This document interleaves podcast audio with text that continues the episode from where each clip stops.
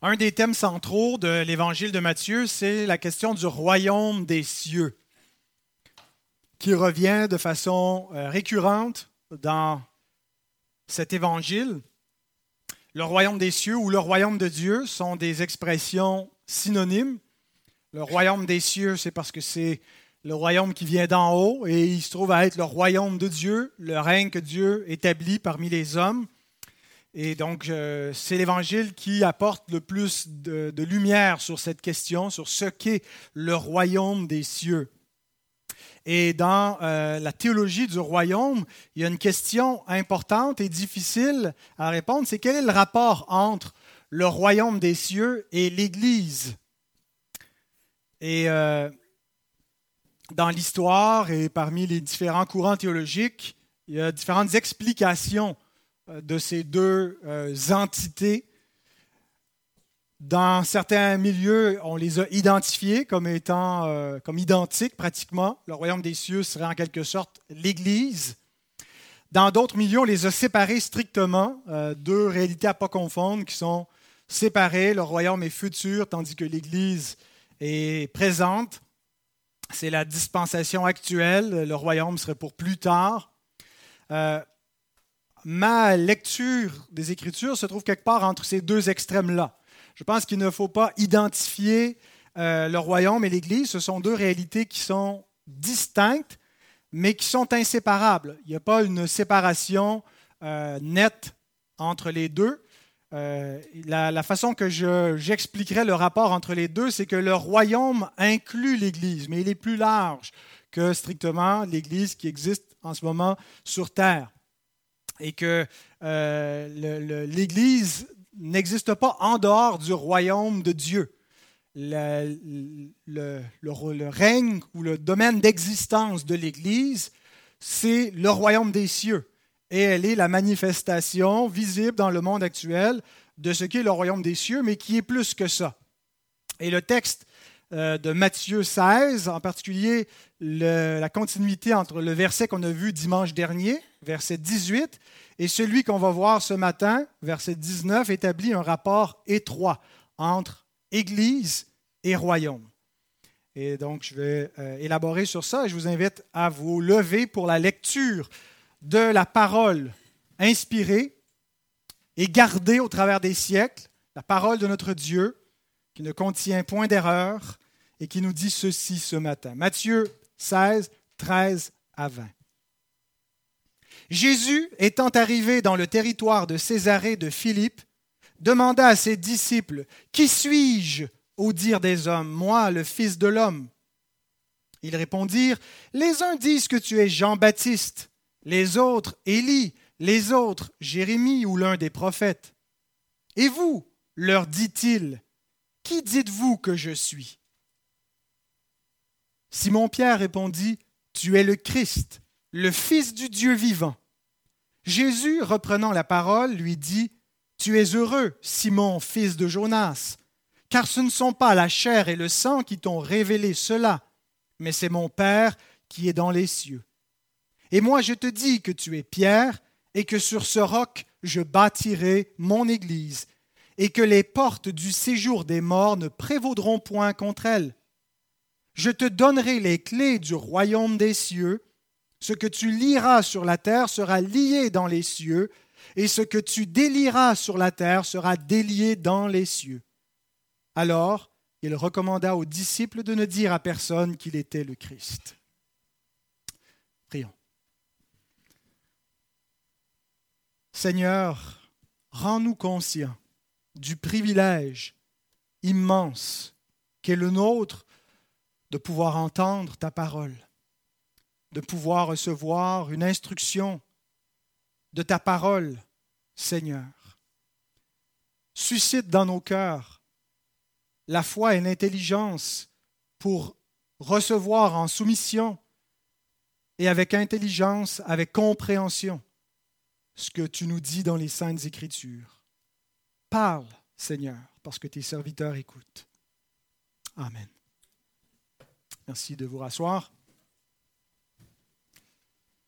C'est déjà la troisième semaine que nous passons sur cette péricope et euh, ça sera la dernière, Dieu voulant. Je Euh, j'espère pouvoir passer au prochain texte à compter de dimanche prochain.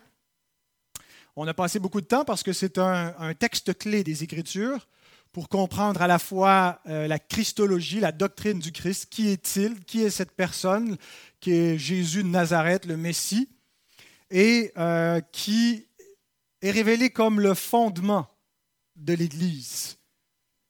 Nous sommes une Église et nous ne voulons pas être fondés comme un club social, ce qui nous était rappelé d'entrée de scène ce matin dans ce, culte. Ce n'est pas seulement une réunion d'hommes, mais nous croyons qu'il y a quelque chose de divin qui nous assemble. Nous sommes rassemblés au nom du Seigneur en sa présence et nous voulons que cette Église existe en étant fondée sur Christ et en gardant sa parole. Et donc, il est important de bien comprendre les assises de l'Église et ce texte nous les révèle.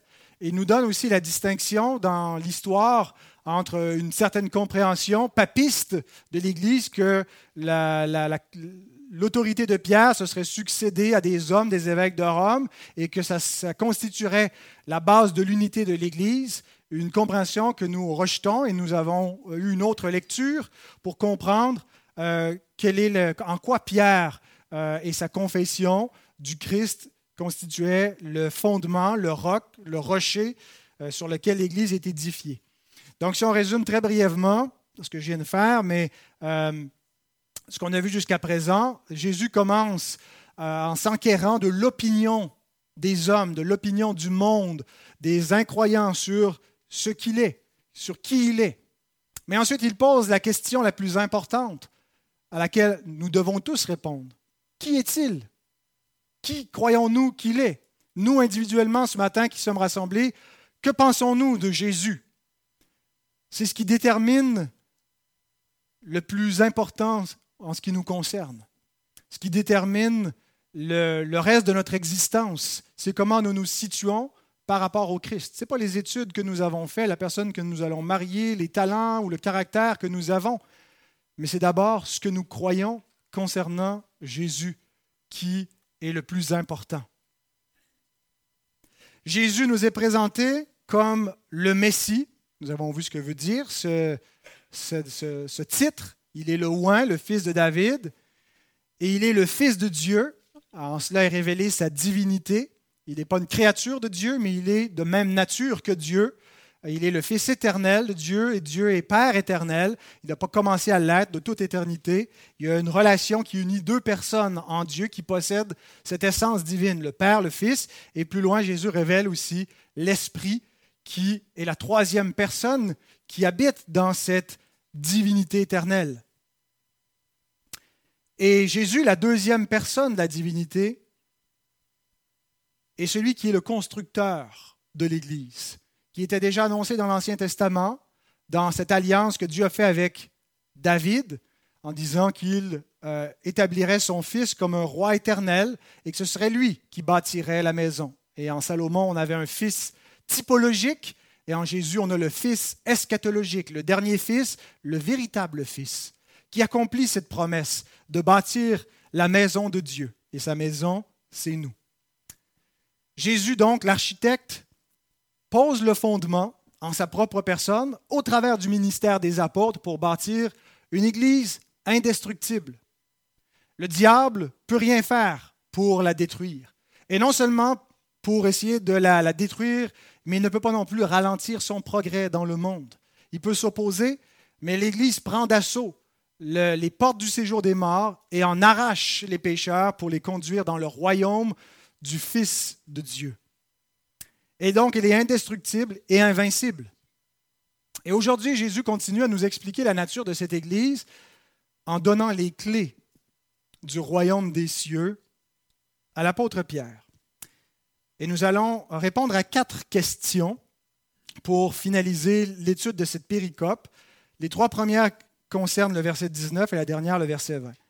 La première question, c'est qu'est-ce que les clés du royaume? Deuxièmement, à quoi servent les clés du royaume des cieux? Troisièmement, qui exerce le pouvoir des clés et de quelle façon?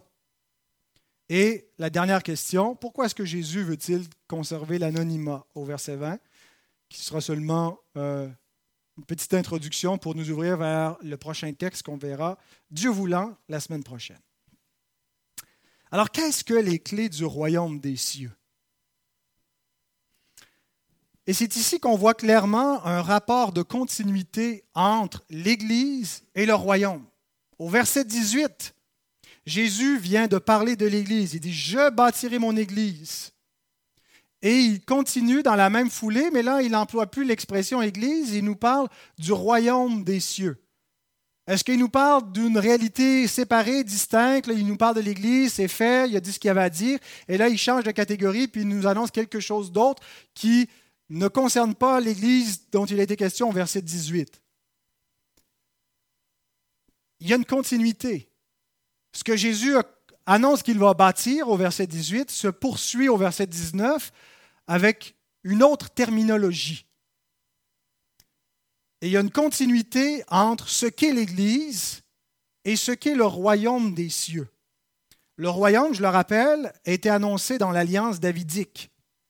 Enfin, il est annoncé même avant ça. Depuis Genèse 3.15, Dieu annonce qu'il va établir son royaume en détruisant le royaume des ténèbres ici-bas et en écrasant le serpent. Et Dieu a annoncé un royaume à Abraham. Et, à plusieurs reprises, Dieu a réitéré sa promesse en annonçant que ce serait au travers d'une postérité. Et on voit toute l'histoire de l'Ancien Testament se bâtir autour de cette postérité promise.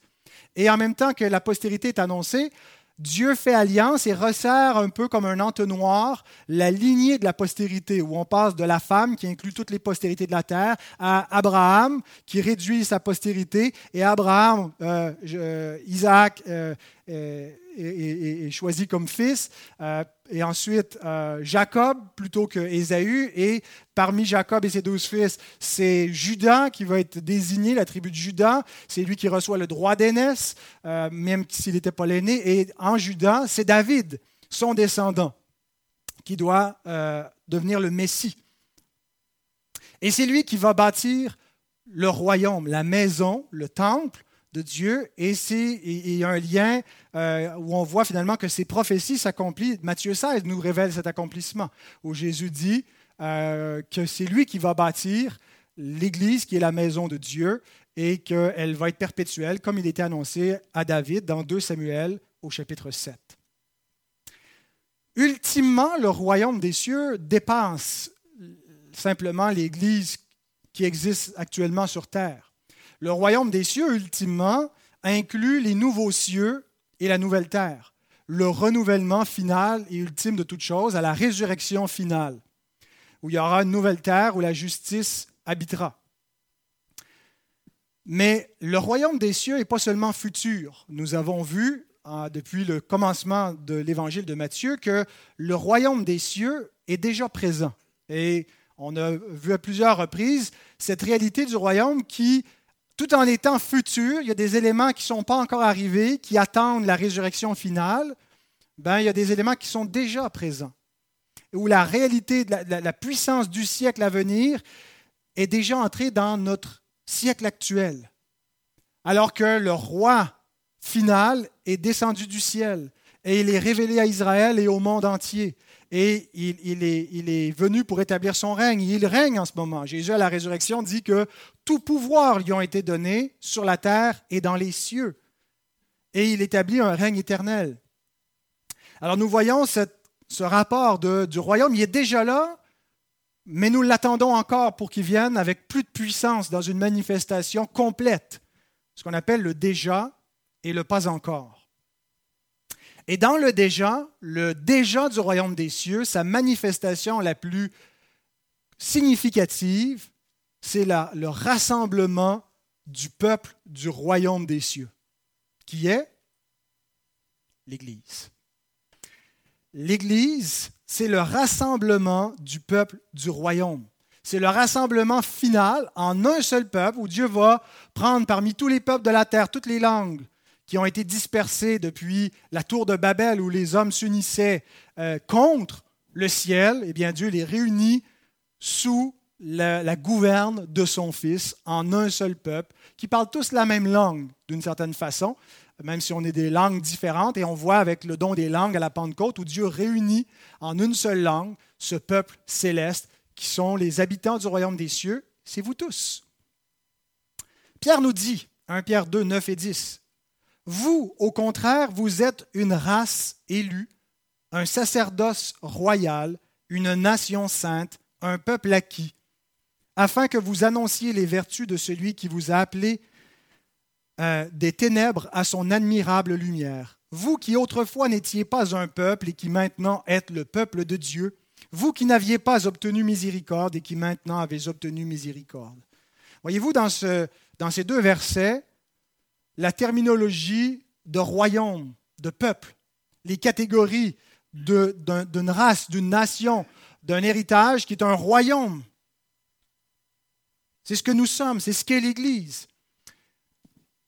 Donc, la première manifestation de l'établissement du royaume de Dieu ici-bas, c'est la réunion de ce peuple, l'appel de ce peuple. Avant la manifestation finale et définitive et plénière du royaume en puissance, lorsque Christ viendra, son peuple, dans, l'entretemps, est réuni. Et donc l'Église est un petit peu la porte d'entrée du royaume des cieux. Pour pouvoir entrer dans le royaume final, le royaume des cieux, bien, on y entre déjà en faisant partie de l'Église. C'est comme le, portillon, c'est la porte d'entrée du royaume des cieux. Alors les clés du royaume, c'est aussi les clés de l'Église.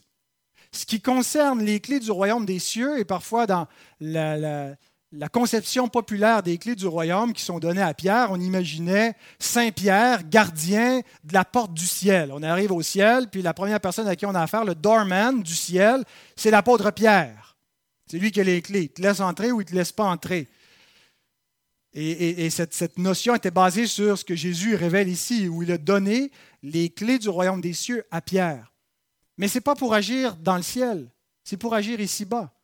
C'est ce qu'il va faire ici-bas qui va avoir l'autorité du ciel. Ce que tu vas lier ici-bas va être lié devant Dieu. Et donc, dans quelle sphère d'activité est-ce que l'apôtre Pierre a agi avec les clés du royaume? L'Église.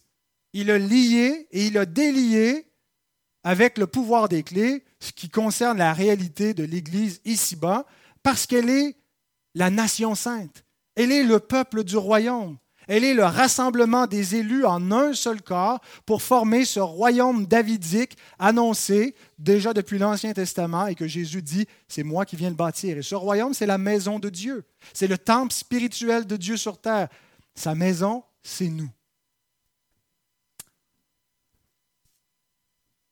Alors voilà pour le rapport entre Église et royaume. On n'a toujours pas répondu à la question spécifique, qu'est-ce que les clés du royaume des cieux? Les clés représentent un pouvoir. On a une réunion les mercredis soirs et euh, on convoque l'assemblée, les gens viennent et ça arrive parfois qu'ils se présentent et la porte est verrouillée. Ils ne peuvent pas entrer. Ça arrive des fois que je ne suis pas le premier arrivé, donc, et c'est déjà arrivé que je me présente le mercredi soir à la réunion, puis euh, euh, 7-8 personnes amassées devant la porte de l'église qui attendent et qui n'ont pas les clés pour entrer. Et je suis le gardien de la clé, alors j'arrive et j'ouvre la porte et je leur permets d'entrer. J'ai en quelque sorte l'autorité. La clé dit j'ai le droit d'être ici. J'ai reçu de la congrégation le pouvoir de, des clés. Et on ne permet pas à tout le monde d'avoir ces clés-là. On ne les donne pas à, un simple passant, euh, à n'importe qui, à quelqu'un qui ne ferait pas partie de notre communauté. Si quelqu'un nous vole les clés, s'en emparerait et qui les exercerait pour entrer ici, il entrerait quand même avec effraction. Il n'aurait pas le droit de se trouver ici, il n'aurait pas le droit d'utiliser les lieux.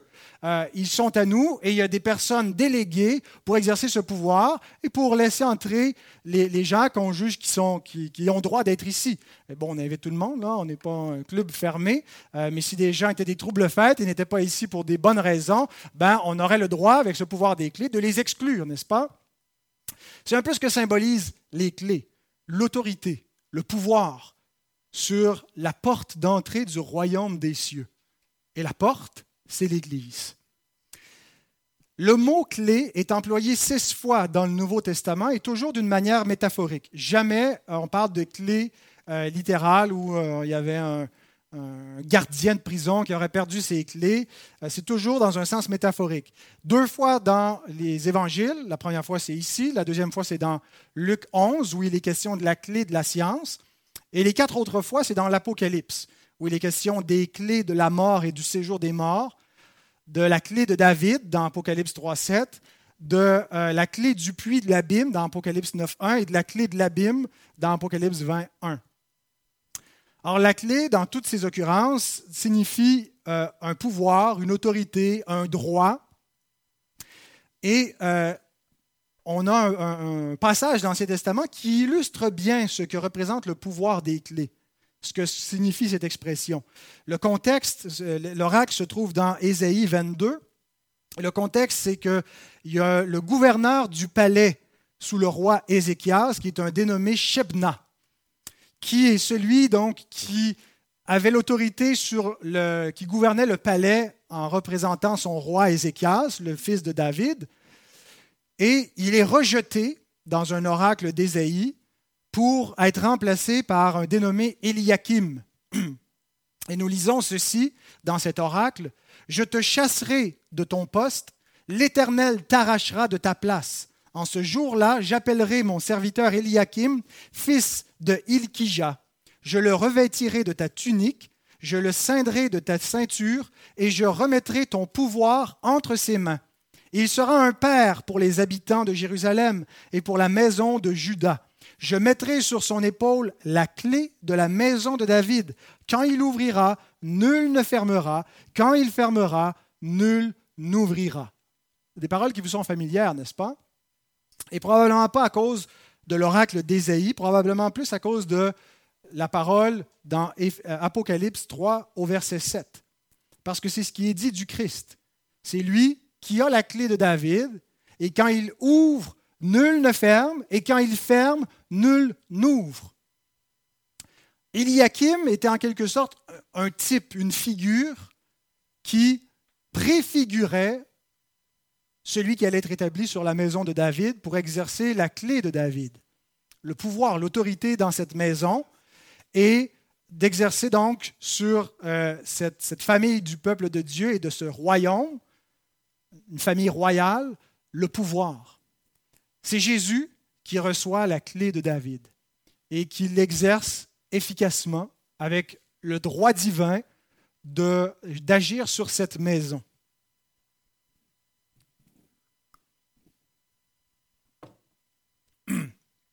D'ailleurs, l'Épître aux Hébreux nous dit que Jésus, que Christ, est un, est, un fils, fils Seigneur sur la maison de Dieu. Contrairement à Moïse, qui n'était qu'un serviteur dans la maison de Dieu, Christ l'est comme un fils.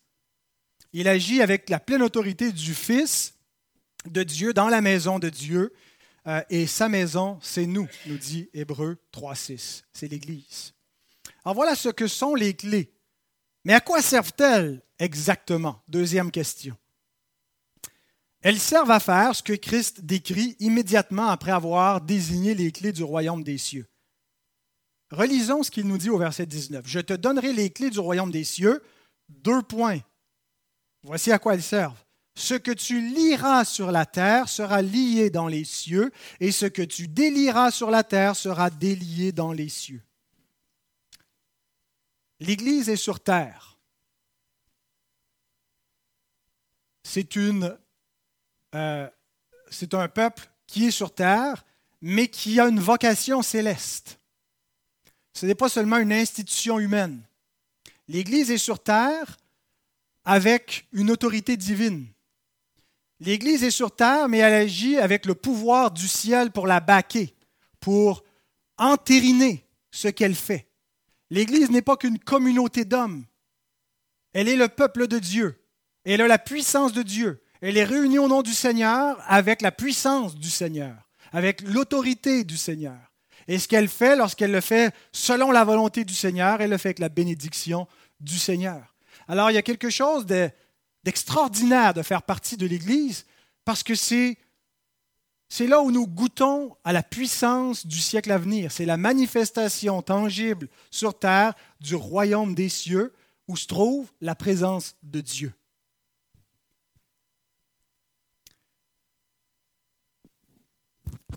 Et il lui est donné un pouvoir, les clés servent à quoi? À lier et à délier. C'est une expression que les rabbins utilisaient pour dire interdire ou permettre. Et il n'est pas simplement question d'interdiction ou de permission dans le domaine de l'éthique, des comportements moraux. Voici ce que vous aurez droit de faire ou de ne pas faire. Oui, bien sûr que dans l'autorité de l'Église, il y a des, des, éléments qui ont été déterminés qui concernent l'éthique. Mais premièrement et fondamentalement, il est question d'entrer dans le royaume des cieux. Les clés servent à cela, à ouvrir la porte ou à fermer la porte du royaume envers les hommes. Si on compare avec euh, une autre image de clé que Jésus utilise dans Luc 11, 52, où il parle aux docteurs de la loi, il leur dit Malheur à vous, docteurs de la loi, parce que vous avez enlevé la clé de la science ou la clé de la connaissance.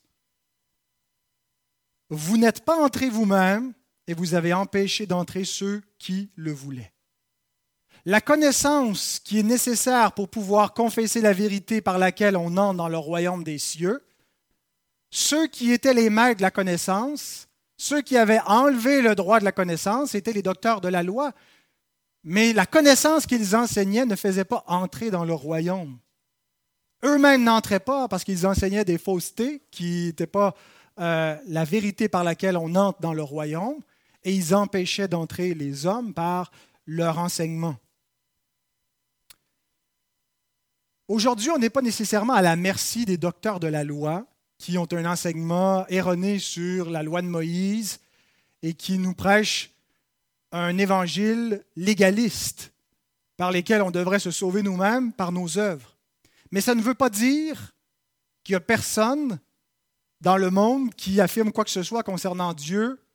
Il y a toutes sortes de personnes et il y a toutes sortes d'affirmations qui sont faites parmi les hommes à propos de Dieu à propos du royaume de Dieu, à propos de la vérité, à propos de la vie éternelle, à propos de ce qui vient après la mort, à propos du sens de la vie, du sens de l'existence. Il y a toutes sortes de voix qui s'élèvent et qui clament une autorité pour interpréter à juste titre l'existence présente. Mais ces personnes qui parlent et qui prononcent sur Dieu, qui prononcent sur la vie, sur la vérité, sur ce qui vient après la mort, n'ont pas l'autorité pour le faire. Ils n'ont pas reçu le droit de parler au nom de Dieu et de déclarer aux hommes ce qui est vrai, parce qu'ils n'ont pas reçu les clés du royaume des cieux. Il ne leur appartient pas de nous dire quel chemin suivre et où est la porte et comment est-ce qu'on y entre.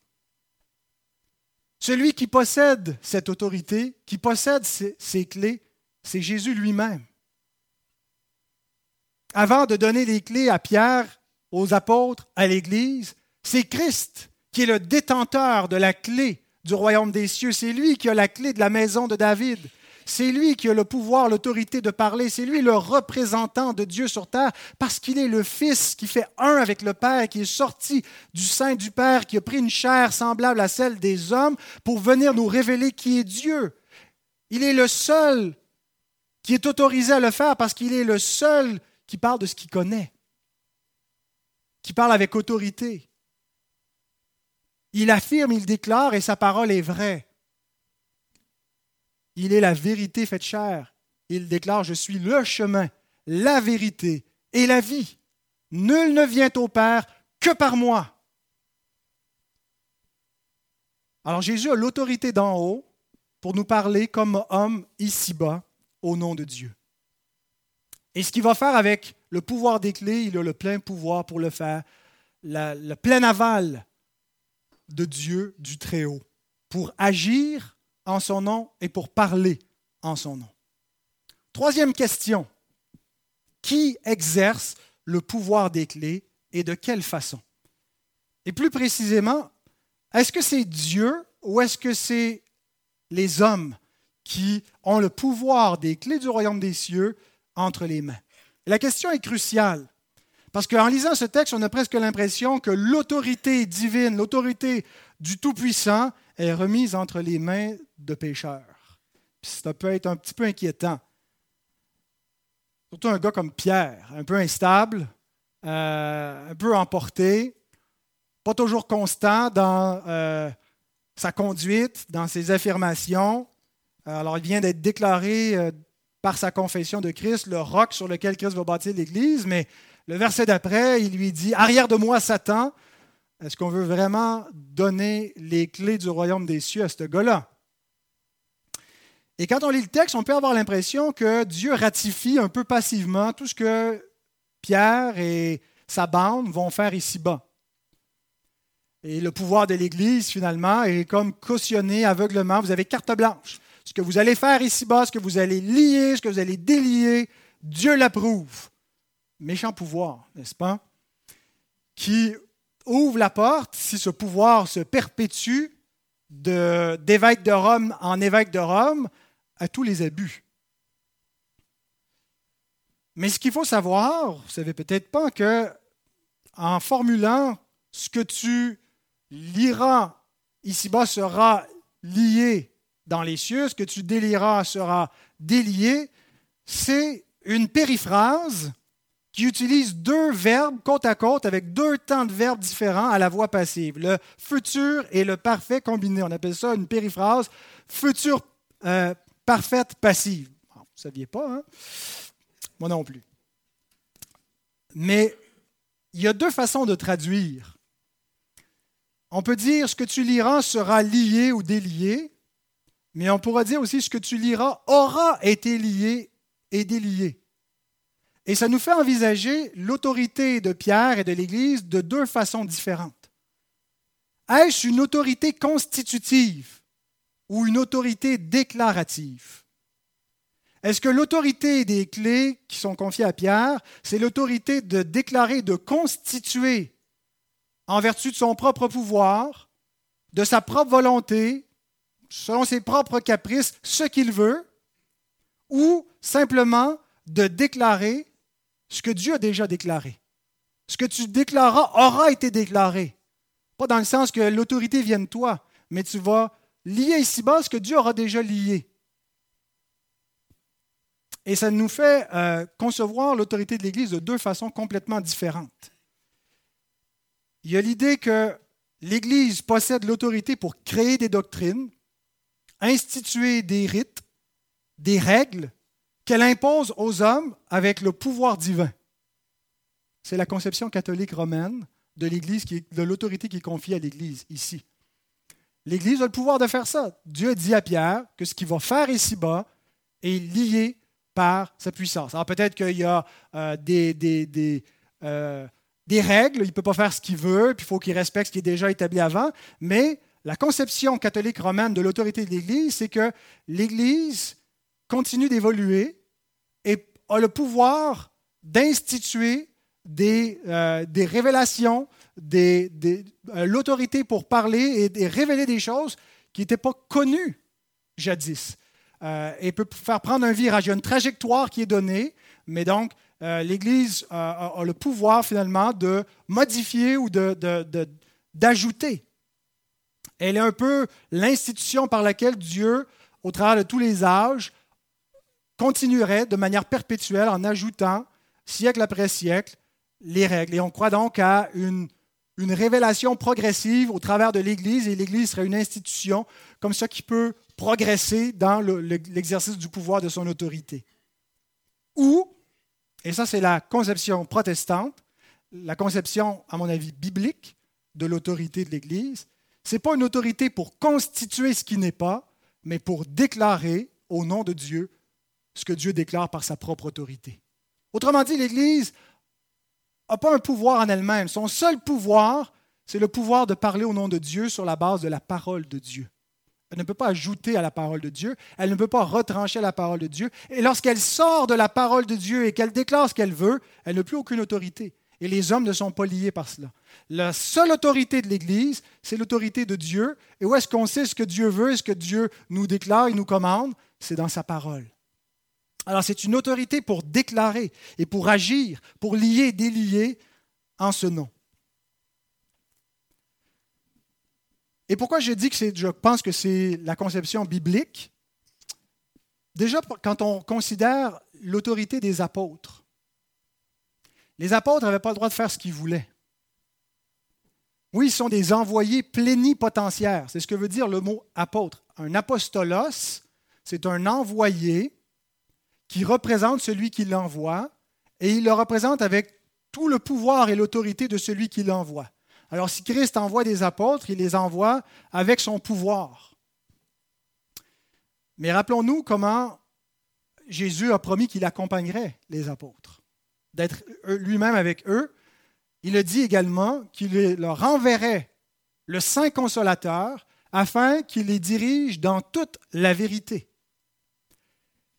Et donc, nous croyons que les apôtres n'ont pas agi en leur propre nom et n'ont pas agi avec leur propre discernement, mais qu'ils ont été conduits d'une manière euh, miraculeuse et spéciale où ils ont été gardés par la puissance de Dieu, où le Saint-Esprit les a conduits dans tout ce qu'ils ont écrit, dans tout ce qu'ils ont fait, pour fonder l'Église une fois pour toutes. Pas pour qu'elle soit refondée ou qu'elle change de trajectoire, de direction ou qu'on ajoute quoi que ce soit en cours de route, mais que tout ce qui est nécessaire pour le fonctionnement de l'Église soit donné dès le commencement au travers du ministère des apôtres. L'apôtre Paul dit, c'est par révélation que j'ai eu connaissance du mystère sur, le, sur lequel je viens d'écrire concernant le Christ. Je n'ai pas inventé ça. Je ne l'ai pas euh, imaginé moi-même. Cela m'a été révélé par l'Esprit de Dieu. Et ça n'a pas été révélé euh, aux fils des hommes des générations précédentes, nous dit Paul dans Éphésiens 3, mais ça a été révélé à la fin des siècles par l'Esprit de Dieu aux saints apôtres qu'il a choisis pour édifier son Église. Donc l'autorité des apôtres, c'est une autorité déclarative. Ils déclarent ce que Dieu a déclaré. Ils sont le porte-voix de Dieu sur terre. Et de même, quand on considère l'Église et son autorité, Paul nous dit que l'Église, elle est la colonne et l'appui de la vérité.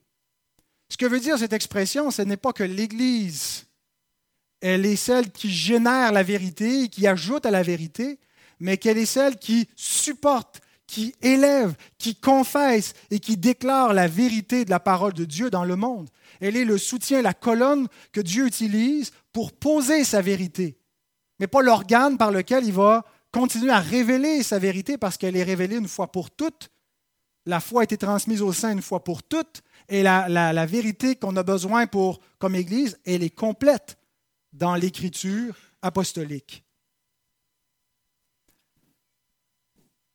Donc, le pouvoir des clés, est-ce que c'est celui de Dieu ou des hommes?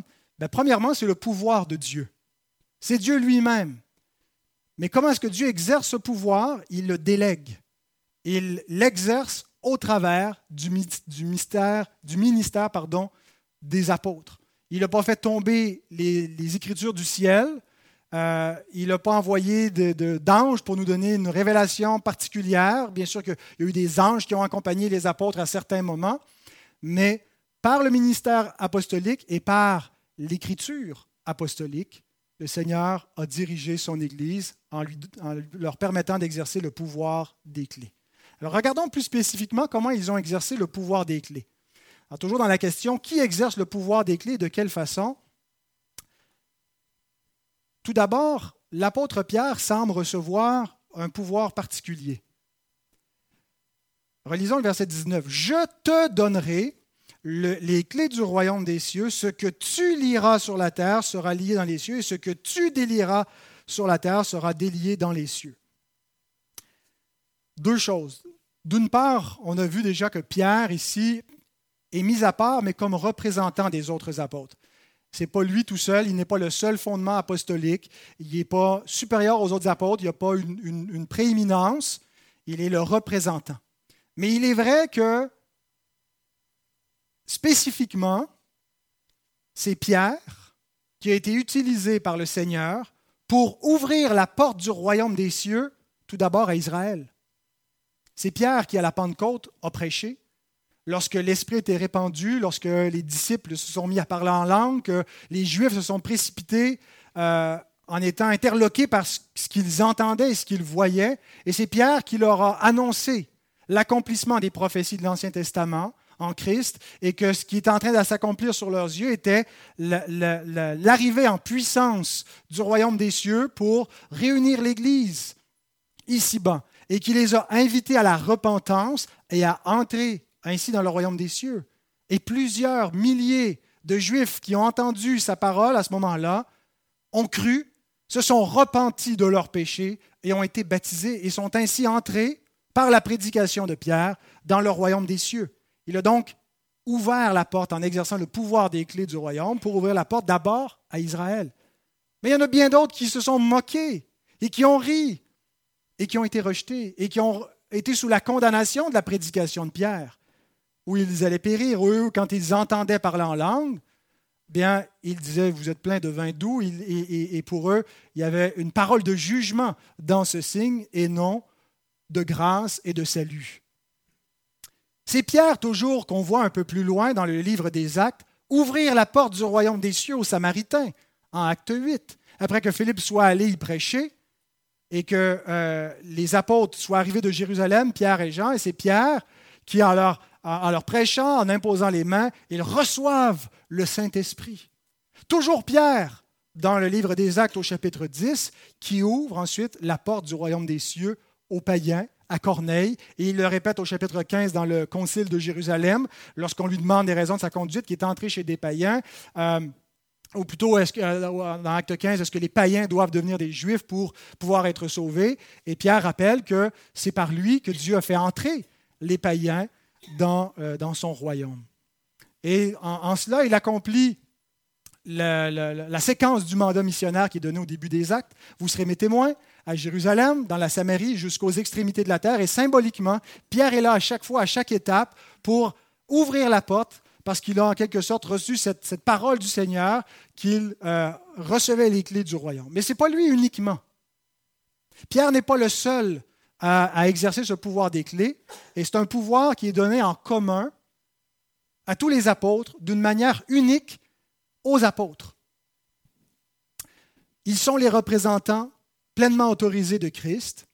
Euh, les, apôtres, euh, en tant que, conseil apostolique, ils servent de fondement à l'Église, Éphésiens 2.20, l'Église qui est fondée sur le, fondement des apôtres et des prophètes, Jésus-Christ étant la pierre angulaire. Et bien qu'il n'y a plus d'apôtres aujourd'hui, ça ne veut pas dire que l'Église est moins apostolique. Bien qu'il n'y a plus d'apôtres, il y a encore une autorité apostolique en vigueur en ce moment même. En ce moment même, vous entendez la parole des apôtres. C'est la parole des apôtres qui vous est prêchée. C'est le pouvoir des clés qui a été donné aux apôtres et c'est ce pouvoir-là qui est exercé en ce moment même.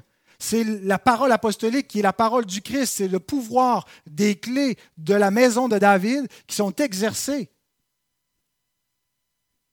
Parce que c'est par l'écriture que l'autorité apostolique est préservée, est consignée et est exercée. Il y a vraiment une continuité, c'est la vraie continuité. La vraie continuité n'est pas dans un sacerdoce qui est transmis d'imposition des mains en imposition des mains depuis les apôtres en passant jusqu'aux évêques, puis en préservant et en s'assurant que comme ça, par une institution, il y a une continuité apostolique. Ce qui assure la continuité apostolique, c'est la prédication apostolique. On doit beau être dans une lignée historique avec les apôtres, si on ne prêche pas le message des apôtres, ben on n'est pas dans le même évangile et on n'est pas dans la même église non plus. Hébreu 2, 1 à 4. C'est pourquoi nous devons d'autant plus nous attacher aux choses que nous avons entendues, de peur que nous soyons emportés loin d'elles. Les choses en question, c'est l'Évangile qui a été prêché. C'est les choses que Jésus a envoyées en disant à ses disciples, allez enseigner leur toutes ces choses que je vous ai enseignées. Il faut y porter attention, parce qu'on risque fort d'être entraîné loin d'elles. Les enfants, vous êtes élevés dans des foyers où vous entendez ces choses. Et si vous ne prenez pas garde à ces choses et si vous n'y portez pas attention, vous allez être entraînés loin d'elles. Il y a des centaines, des milliers d'enfants qui ont grandi dans des foyers chrétiens, qui ont été emportés loin de ces choses lorsqu'ils ont eu la liberté pour s'éloigner de l'autorité parentale. Si vous ne portez pas attention, vous risquez d'être entraînés loin de ces choses. Car si la parole annoncée par des anges a eu son effet, si toute transgression et toute désobéissance ont reçu une juste rétribution, comment échapperons-nous en négligeant un si grand salut? Le salut annoncé d'abord par le Seigneur nous a été confirmé par ceux qui l'ont entendu. Dieu appuyant leur témoignage par des signes, des prodiges et divers miracles et par les dons du Saint-Esprit distribués selon sa volonté. Voyez-vous, c'est le Seigneur lui-même qui est venu nous livrer ce message, l'évangile que nous prêchons. C'est lui-même qui était le premier à le prêcher. Repentez-vous, le royaume des cieux est proche. Croyez, il a appelé les gens à croire en lui. Et ceux qui ont entendu et qui ont vu Christ et qui ont vu ses miracles ont prêché ce même message. Les premiers témoins autorisés. Et Dieu a confirmé, a témoigné avec eux comment? Par des signes et des prodiges, pour attester que ces hommes et le message qu'ils prêchaient était le message d'en haut, de Dieu, l'évangile éternel que Dieu veut qu'il soit prêché. Les signes et les prodiges servaient comme caution divine pour dire écoutez ce qu'il vous dit. C'est le message qui est important, ce n'est pas les prodiges.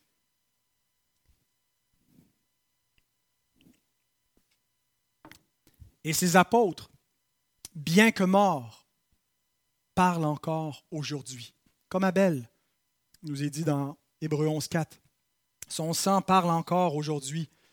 Les apôtres parlent encore aujourd'hui. Leur parole, c'est les Écritures que nous étudions et que nous prêchons. Comment parle-t-il concrètement? Comment ça se produit? Il parle par l'Église et ses ministres. Plus loin, dans le, le même évangile, le même pouvoir des clés est confié à l'Église locale. Matthieu 18, versets 17 et 18. S'il refuse de les écouter, dis-le à l'Église, et s'il refuse aussi d'écouter l'Église, qu'il soit pour toi comme un païen et un publicain. Je vous le dis en vérité, tout ce que vous lirez sur la terre sera lié dans le ciel, et tout ce que vous délirez sur la terre sera délié dans le ciel. Ça ressemble drôlement au pouvoir qui a été confié à Pierre et aux apôtres, n'est-ce pas? Mais c'est l'Église maintenant qui détient ce pouvoir. Cependant, il n'est pas exercé exactement de la même façon que celui des apôtres. Deux choses. Le processus de révélation est terminé. Le processus par lequel est mise en lumière la connaissance de l'Évangile et la révélation de Jésus-Christ, et que tout ça soit mis par écrit, est complet. Et c'était le rôle des apôtres de, de fonder l'Église sur terre et de la fonder par la parole apostolique. Et donc, par les écrits apostoliques, l'inscripturation du pouvoir des clés est complétée. Alors, le rôle de l'Église, ce n'est pas de, de, continuer à inscripturer ou à ajouter à ce pouvoir des clés de nouvelles révélations par lesquelles on lirait ou on délirait. Le pouvoir des clés que l'Église exerce consiste à appliquer la révélation. De prendre la parole apostolique, de la prêcher, de l'enseigner, et de la mettre en application. Et c'est l'Église qui le fait, c'est en cela qu'elle est la colonne et l'appui de la vérité sur la terre. Et c'est là où réside son autorité et son droit de parler au nom de Dieu aux hommes. Pas seulement de suggérer, de donner des bons conseils, des propositions, mais de parler avec autorité. Non pas en son propre nom, mais au nom du Seigneur. C'est sa parole que nous prêchons et qui nous a été donnée.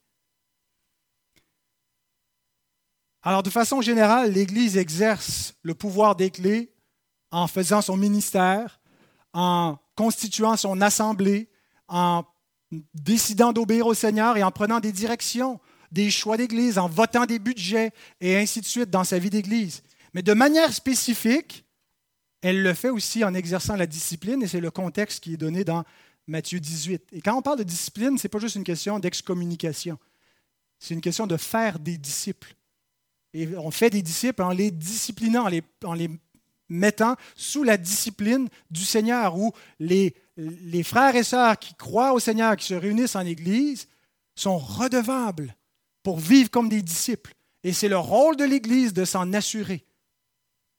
Et si elle ne le fait pas, elle ne accomplit pas fidèlement son rôle, son devoir. Elle n'utilise pas le pouvoir des clés qui lui est donné. Alors, elle le fait, on le voit en ce qu'elle ferme la porte.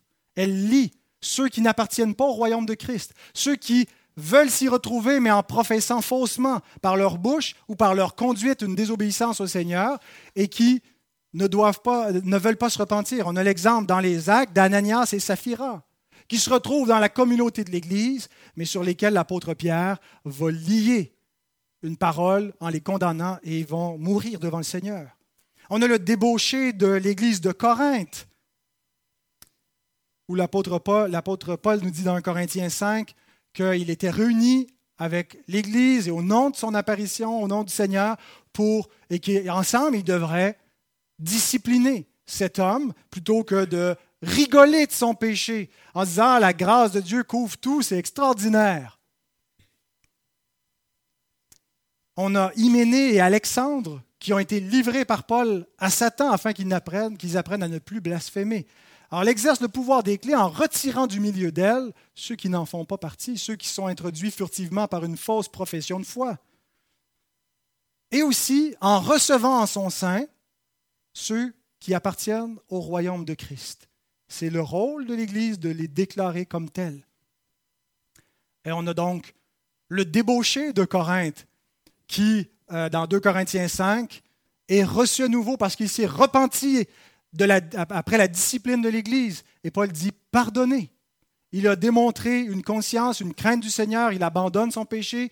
Recevez-le comme un frère à part entière. Et l'Église donc a ce pouvoir de le déclarer frère et de le recevoir à la table du Seigneur. De recevoir ceux qui professent la foi. Ne vous fiez pas à tout esprit, bien-aimés, mais éprouvez les esprits pour savoir s'ils sont de Dieu. Et ceux que vous reconnaissez comme enfants de Dieu, recevez-les comme tels, affirmez-les comme tels. Et Attention, l'Église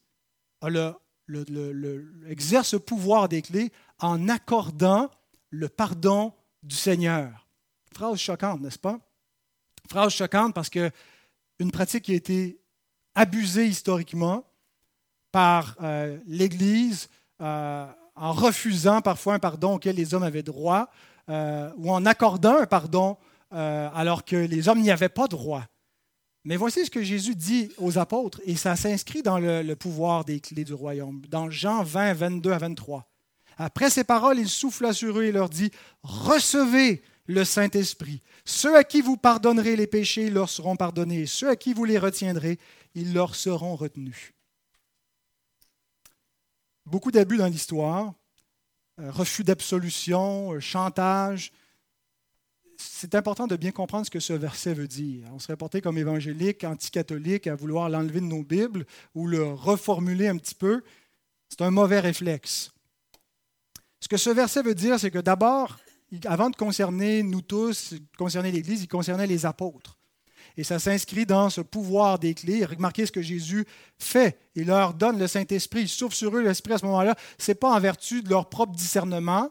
Ce n'est pas euh, selon leur propre caprice où ils sont appelés à pardonner ou à ne pas pardonner.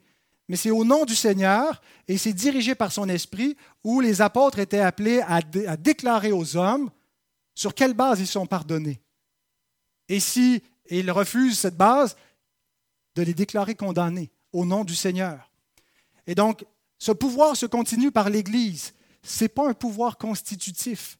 L'Église n'a pas le pouvoir de dire qu'elle pardonne ou qu'elle refuse de pardonner les péchés. Ce n'est pas du tout ce que le texte veut dire. C'est un pouvoir déclaratif.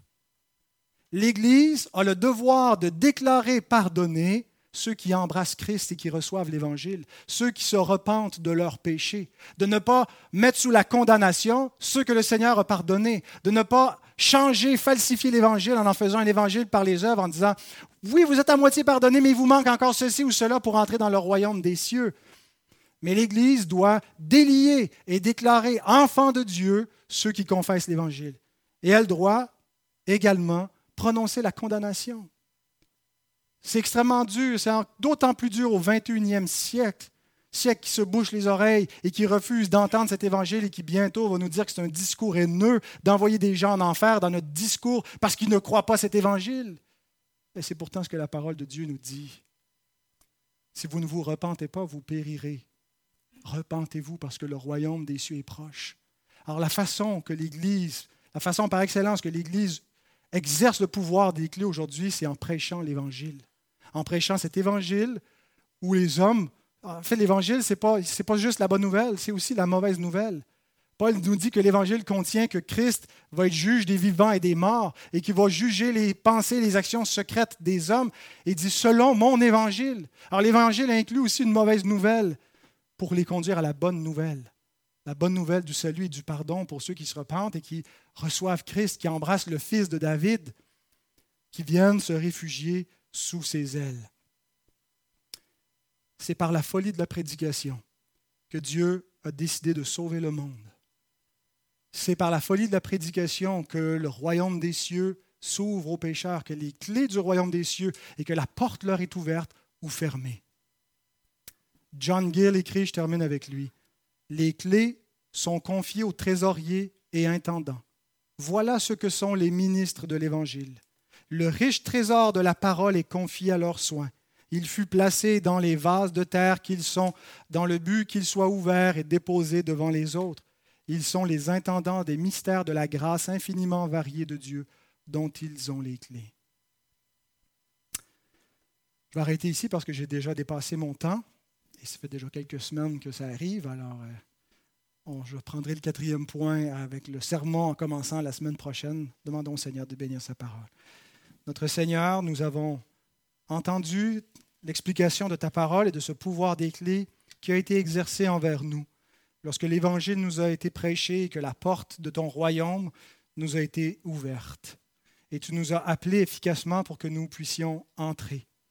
Et Seigneur, nous voulons simplement te rendre grâce, confesser, Seigneur, ta grande bonté pour nous, des pécheurs que tu n'as pas laissés en dehors de ta maison, tu as fait de nous des gens de ta maison alors que nous ne l'étions point, que nous servions des idoles, des faux dieux, que nous vivions autrefois pour nous-mêmes et pour nous complaire dans notre propre volonté.